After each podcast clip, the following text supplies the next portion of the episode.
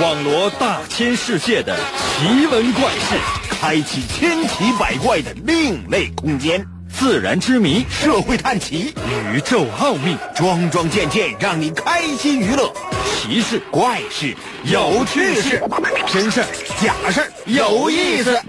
天下之大，无奇不有，信与不信，全在你一念之间。信不信，有你。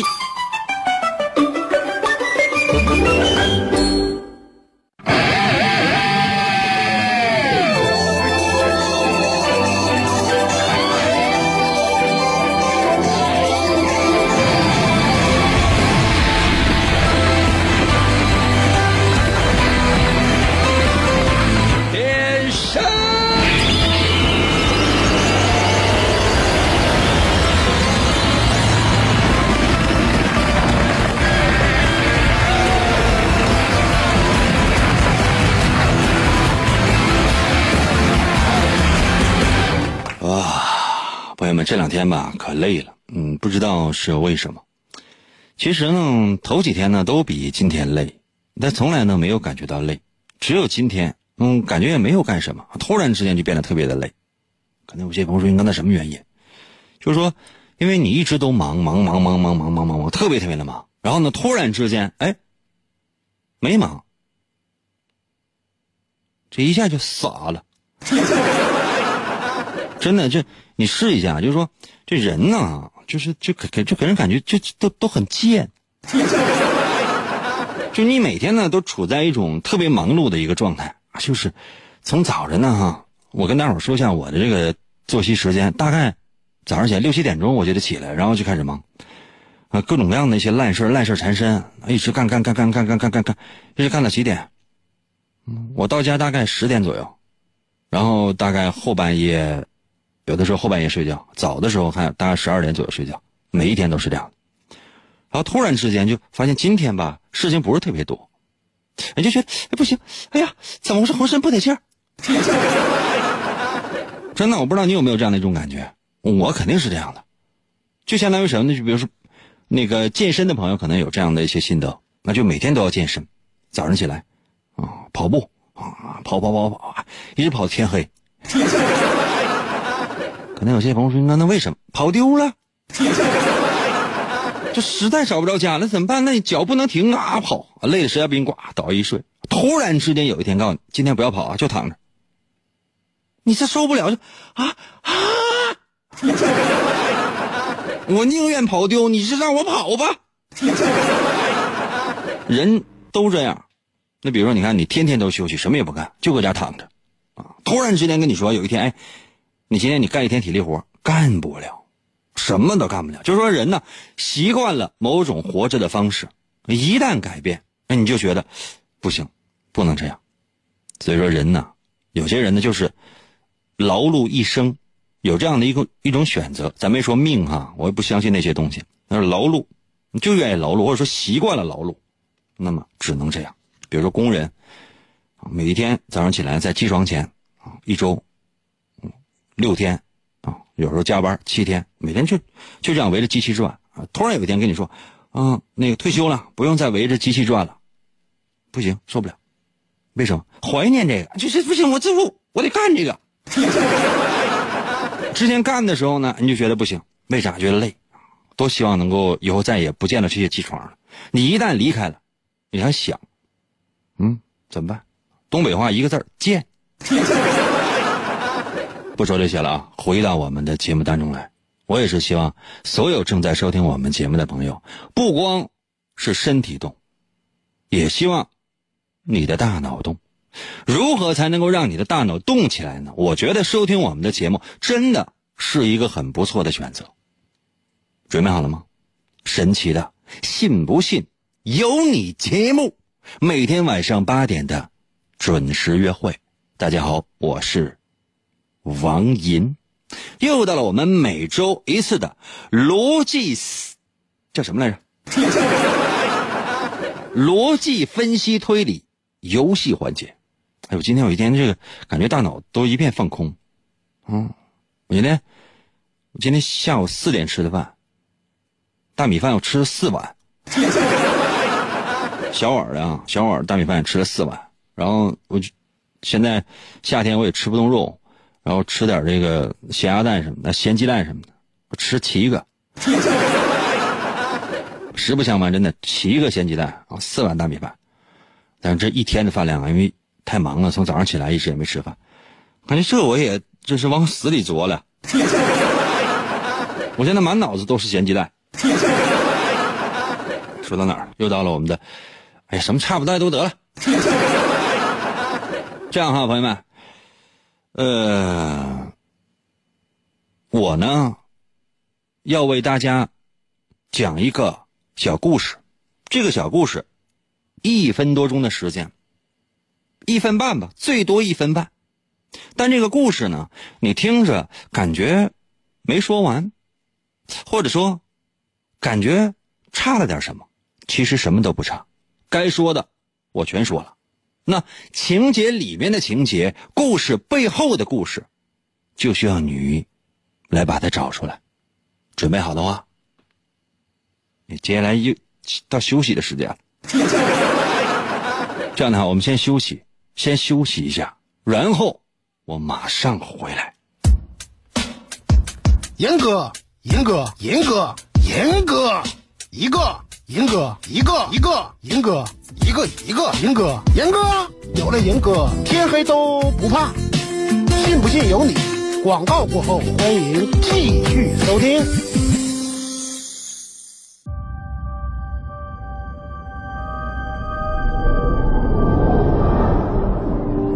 他的父母来自于现实和虚幻两个不同的世界。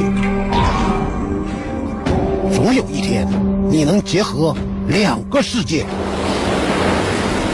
他是现实和虚幻的孩子。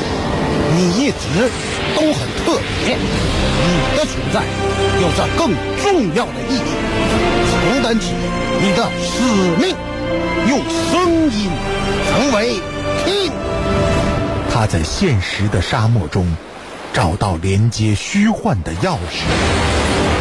这三个叉的麦克风当中，有着神奇的力量，用你的声音开启它吧。这把三叉麦克风，如若落入恶徒之手，将会带来灾难和毁灭。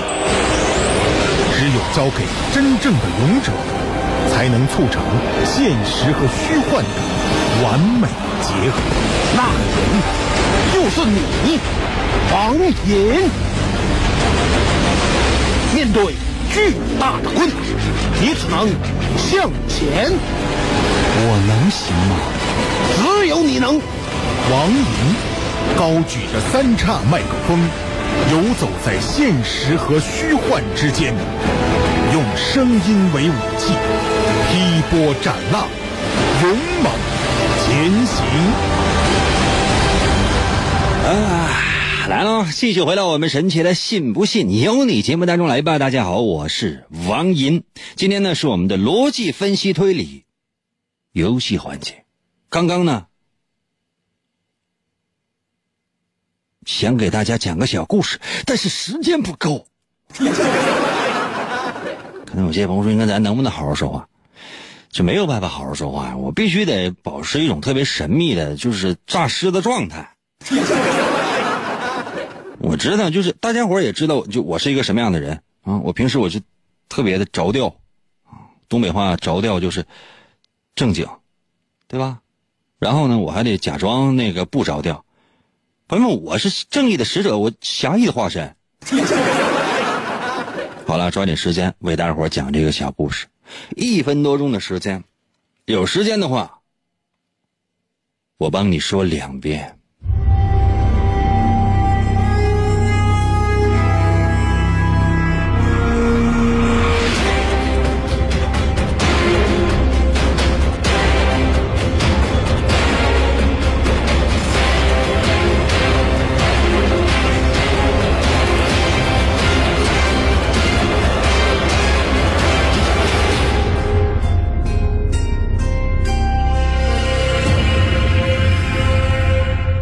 张和志玲很幸福。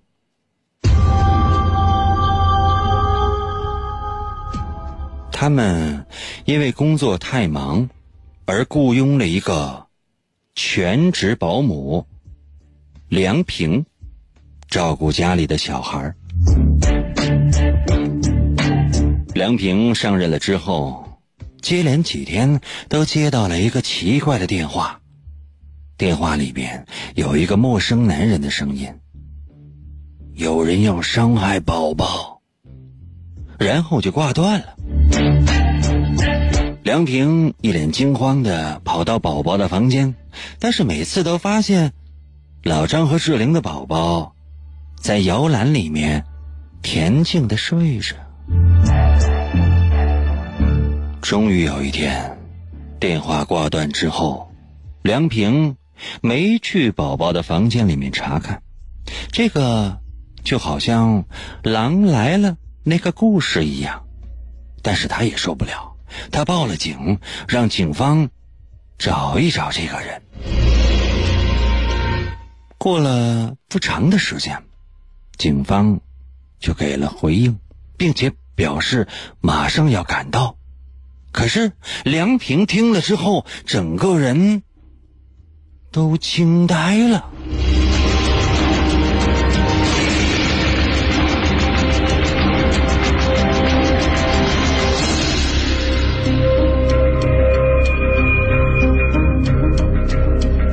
这就是故事的全部，全都说完了。究竟发生了什么？把你的。逻辑分析推理发送到我的微信平台。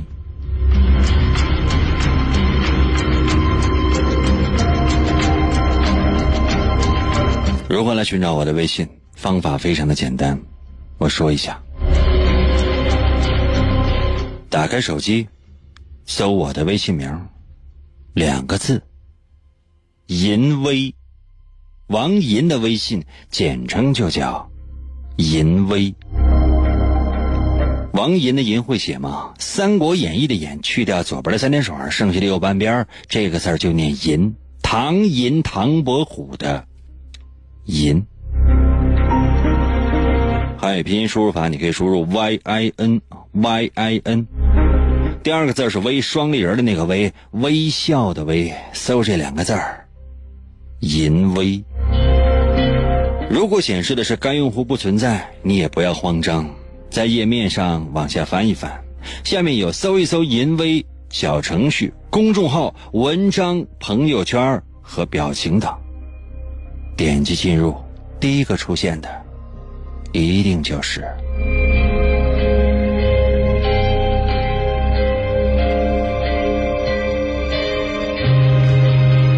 一分多钟的小故事，只有一分钟。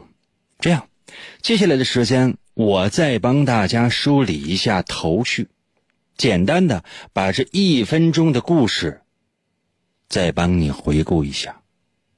仔细动脑筋，仔仔细细的动脑筋，看你能不能找出情节里边的情节，故事背后的故事，超简单。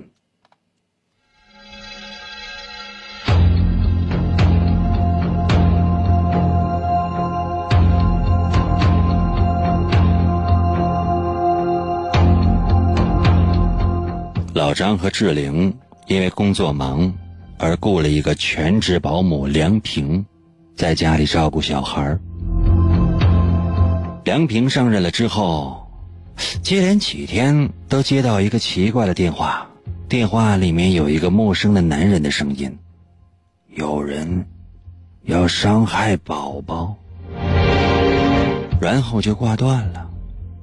梁平一脸惊慌的跑到宝宝的房间，但是每次都发现老张和志玲的宝宝在摇篮里面恬静的睡着。终于有一天，电话挂断之后，梁平没去宝宝的房间里查看，这个就像是那个故事《狼来了》一样，但是他受不了了，他报了警，让警方。来找这个人。不一会儿，警方来了回应，表示愿意马上赶到。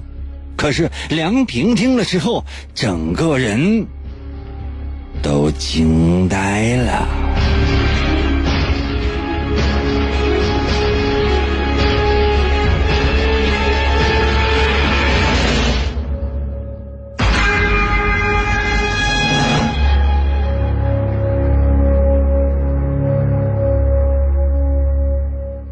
究竟发生了什么呢？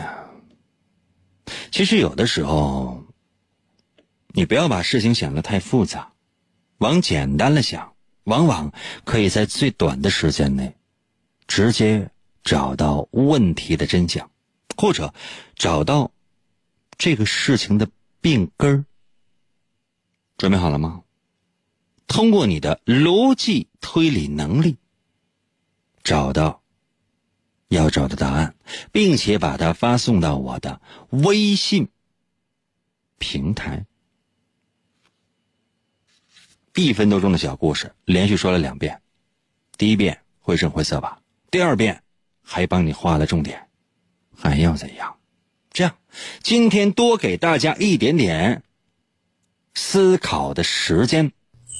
真的有那么好听吗？你说呢？信不信由你，纵享快乐。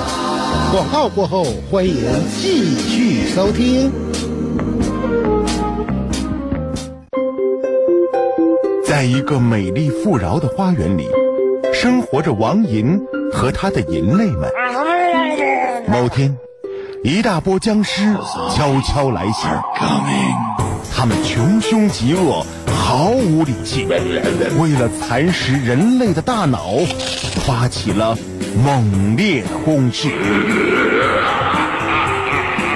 王银奋不顾身，挺身而出，用自己的语言变成豌豆，在人类们的帮助下，抵挡住了一波又一波僵尸的来袭。来，我给你加点阳光。无论是白天，还是夜晚。无论是泳池还是屋顶，即便是在浓重的雾霾中，银哥的声音都会化作一枚枚有力的炮弹，划过漆黑的夜空，冲破重重的阻碍，为了保护人类幸福的家园，不懈的狂喷。继续回到我们神奇的“信不信由你”节目当中来吧。大家好，我是。王银，朋友们，今天呢是我们的逻辑分析推理游戏环节。刚刚呢已经为大家说了一个小故事，一分多钟，连续说了两次。说实话，我已经说的很慢很慢了。那么，究竟发生了什么呢？有没有把你的答案发送到我的微信平台啊？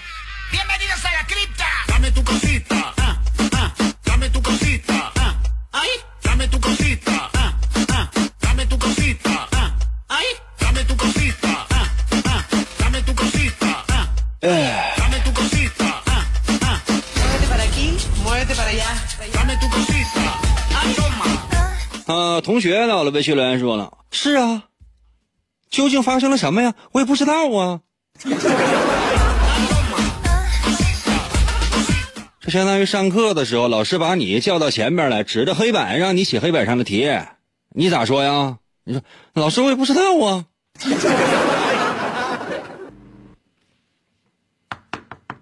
刚讲完的题，出去站。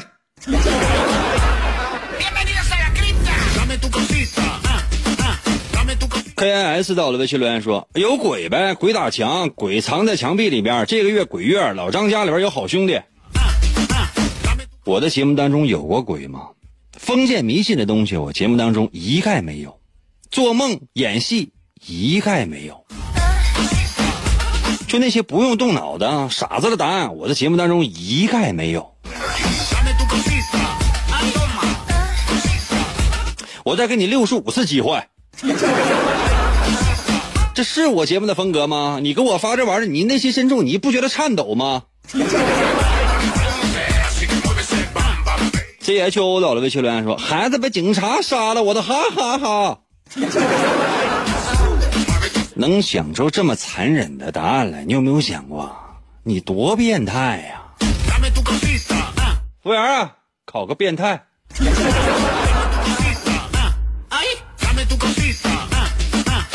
夜莺走了，微信留言说：“孩子没声，哈哈哈。”你也是一个孩子，你小的时候没生的话，你父母啊，真的都得受惊啊。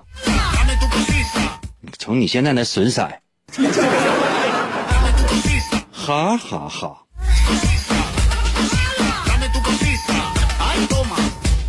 自来到了，微信留言说了，是老张干的，看一看他有没有用心。用人不疑，疑人不用，哪有那么多险恶的东西？你看，你通过录像就能看出来。我看有些保姆在家看孩子，孩子拿起来之后，啪啪抽那孩子大嘴巴，三四个月的孩子，保姆呱呱抽大嘴巴，被主人逮着之后，那个保姆扑通一下跪地下了啊！那个我错了，怎么整？还有家里雇一个好保姆啊，保姆非常好，不仅照顾家里边的人，还管主人借钱。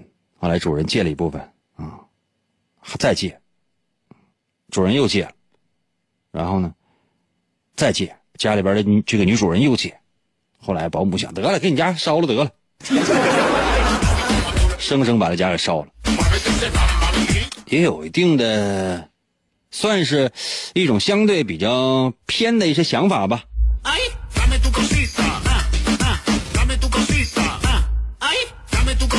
卡多到了，微信留言说：“宝宝死了，因为张宝宝中了接完电话没有人看孩子必死咒，咒语是瓦塔西瓦辛吉斯迪卡拉。另外一个凶手是伏地魔。”柯南，你跟哈利波特，你都整混了。这孩子是老张和志玲的孩子，啊，不是新一基跟波特的孩子。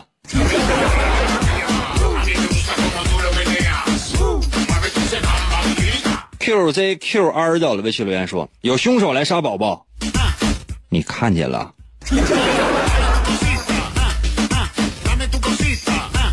学习到了，微信留言说保姆没有告诉警察地址啊。你用还用你说吗？你每一个电话，警察那儿都有记录。这算提醒啊。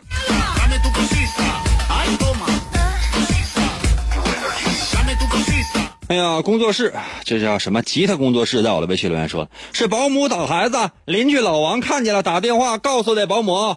另外，银哥，请叫我抚顺万花小柯南。就你这智商，我能不能叫你抚顺万花小柯基？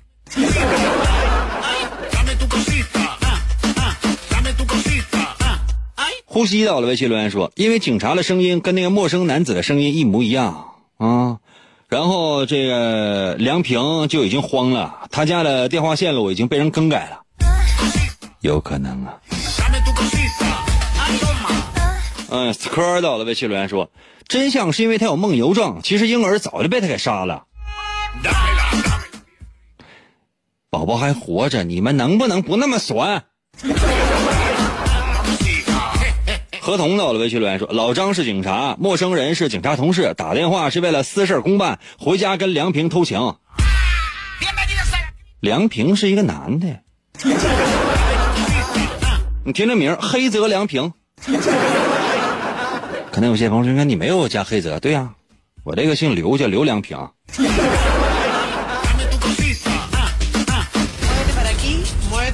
孟非到了，微信留言说：“哎呀，我好久都没有听到了，啥玩意儿？是没有听到我的节目了，还是听不着声啊？没有听到我的节目，那就是你的不对了。我总在这儿啊，而且你上网搜搜什么蜻蜓 FM、喜马拉雅 FM、什么阿基米德 FM。”就那些手机 app 里面都有我的节目啊，是不是？给我道歉吧！我简直不能如约的话，那你是不是应该补上一个听以前节目的录音呢？第二，如果真是说很长时间没有听到过声音，冷不丁听到我的节目，一下就觉得豁然开朗，哇，听见了。这说明我们节目治疗的这个功效提高了。小倔到了微信留言说：“反正跟我没关系。”哼。嗯，说的有道理。比如说啊，一个杀人狂到你家楼底下，哎呀，杀了你家邻居，你觉得没关系啊，跟我也没关系啊，哼。这只是第一天。第二天呢，又杀了一个你家邻居，你说哎跟我也没有关系，哼。第三天又杀了一个你家邻居，你这样说反正跟我没关系，哼。你有没有想过，你家那楼总共有多少人？所有人都杀光了，最后只剩下你。你仍然说跟你没关系吗？哼！警察会来找你的，所有人都死了，只有你活着，那就是你干的。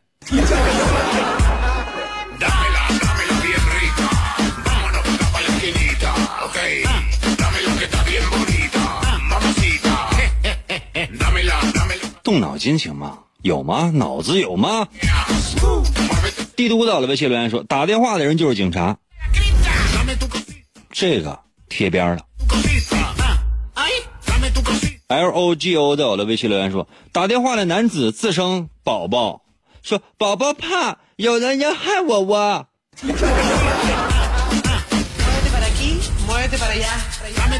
嗯，很卡通。H A 兔到我的微信留言说了，嗯，是不是《狼来了》的故事就是梁平有没呃，就是梁平有天没有去查看，那天宝宝被伤害了，梁平害怕，所以说他惊呆了。哎，真别说，虽然答的不对，但是莫名其妙。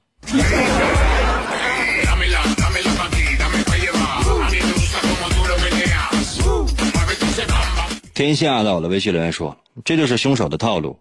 等到梁平不耐烦，就相信了，就真的下手了。事实上，宝宝真的死了，宝宝没死，宝宝他不想跟你们好了。”浩到了，微信留言说：“说马上赶到的那个警察的声音，就是打电话说有人要伤害宝宝的那个人的声音。”这样的答案起码是贴边的，嗯。政委到了，微信留言说：“陌生男人的声音和警察的声音相同。”嗯，你们说的不对。再给大家伙一点点时间，实在答不对的话，我这道题就过了啊，因为我还要抓紧时间出下一道题呢。夜莺在我的微信留言说：“孩子没有声音呢啊，这是不是念过了？你这么损呢？” 哎呀，这样吧，大家伙儿啊，也不用再再答了，也不用再猜了，行吗？寂寞姻缘在我的微信留言说了：“凶手冒充警察去他家，啊，这是对的，有可能。”善终者在我的微信留言说：“我听到后半段不知道节目内容，另外英哥，我就是凶手。”谢谢你啊，啊，拨打幺幺零，自自首。我来说一下，其实你们说的也不是完全不对啊。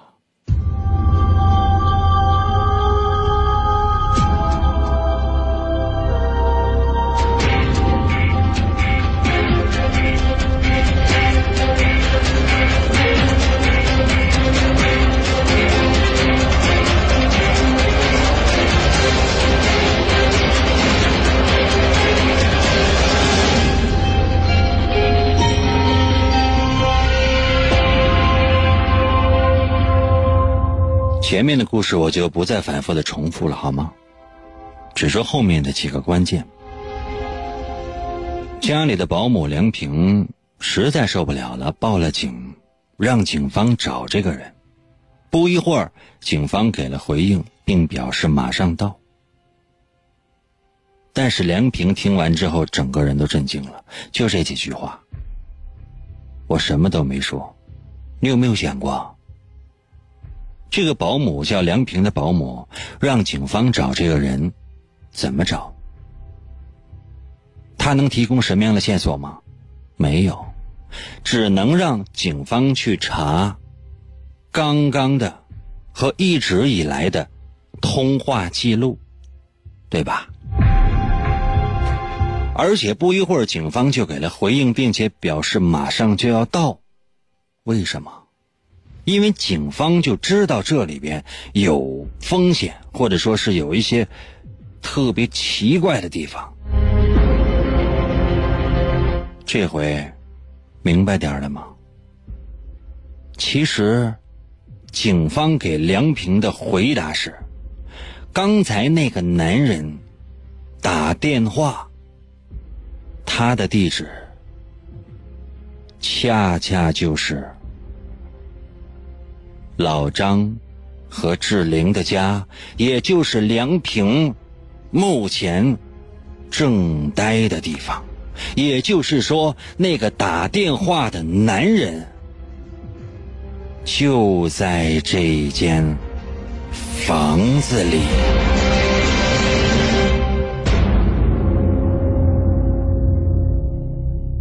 这么说，大家理解了吧？害怕不？其实没什么可怕的，生活呀没有那么复杂。今天呢，我们先从这道题呢，朋友们，我们转过来好吗？转过来。现在呢，要进入到一个全新的，还有一点点时间，我给大家伙呢进行一点思维方面的培训，行吗？行不行？用一点时间对大家进行思维方面的一些小培训。这个白小白的哈，白小白的不要再在我的微信平台刷屏，反复刷，反复刷，就看你一个人刷。啊，乔碧罗刷的。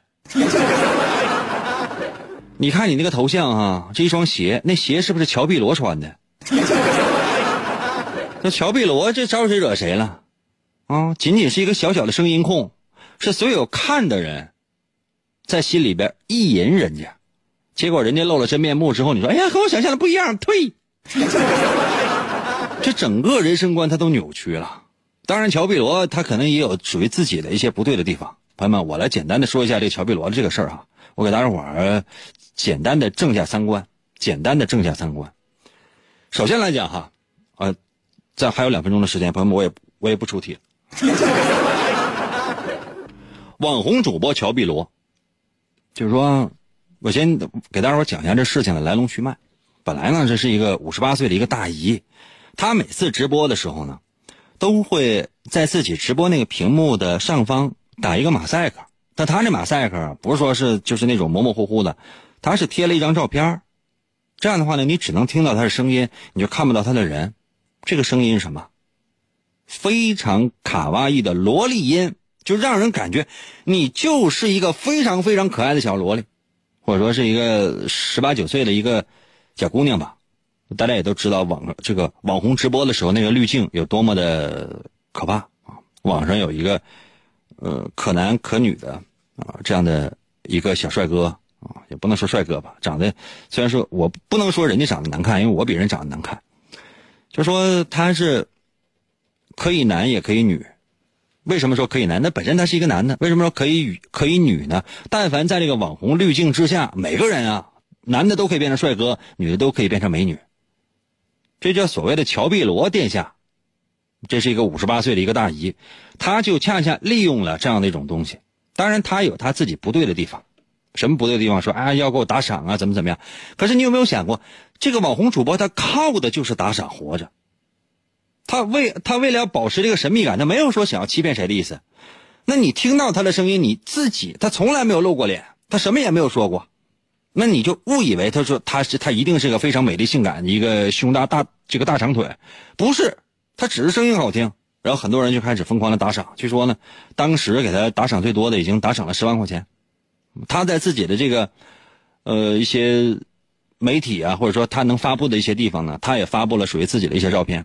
这些照片呢，是可能 P S 的稍微狠一点，五十八岁 P 完了之后像十八似的。但你知道，我不是说是乔碧罗怎么怎么样，那你有没有想过？当然，这个学名大名叫张翠花啊。张翠花，这一听这是有历史年代感这样的一个大姨。翠花她不容易啊。那很多网红，他是真是在网红滤镜之下，你看起来他真是这个美艳动人、楚楚动人，但实际生活当中哪有那么多天仙啊？就包括你看了那些明星，他长得确实很好不好看？好看，他真正素颜，然后呢，跟你在同样的一桌吃饭的时候，哇哇，就他跟他涂了粉条，你不会觉得他有多帅的，你就会觉得他食量很大。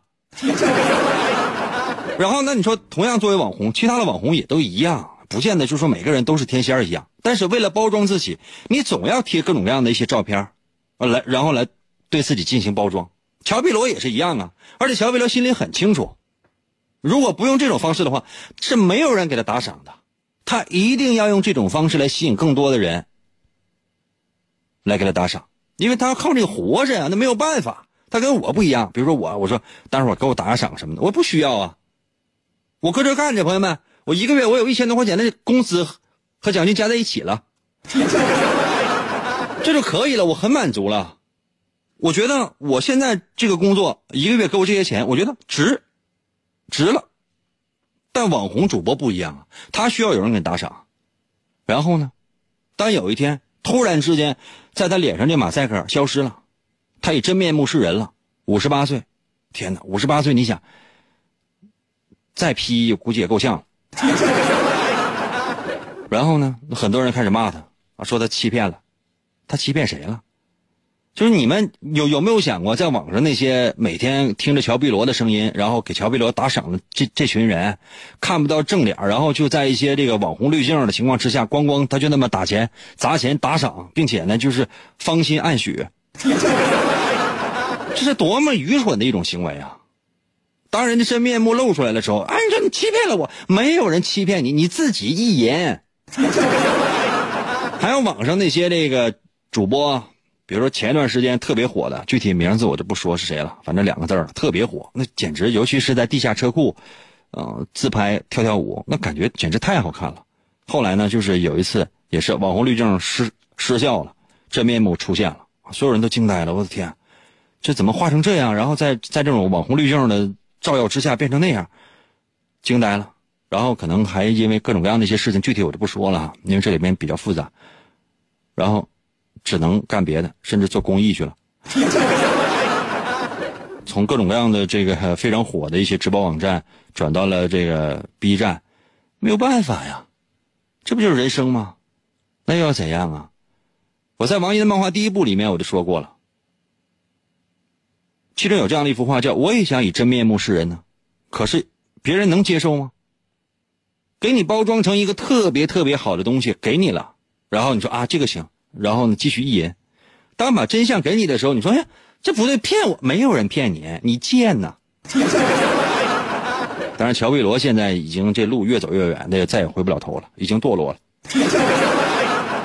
我们只能祝愿大姨跟大姨夫幸福吧。过两天我可能要休息两天啊，所以有什么事儿在我的微信平台后面给我留言啊，千万别找我啊，我就想消停一会儿啊，够意思么么哒，爱你哦。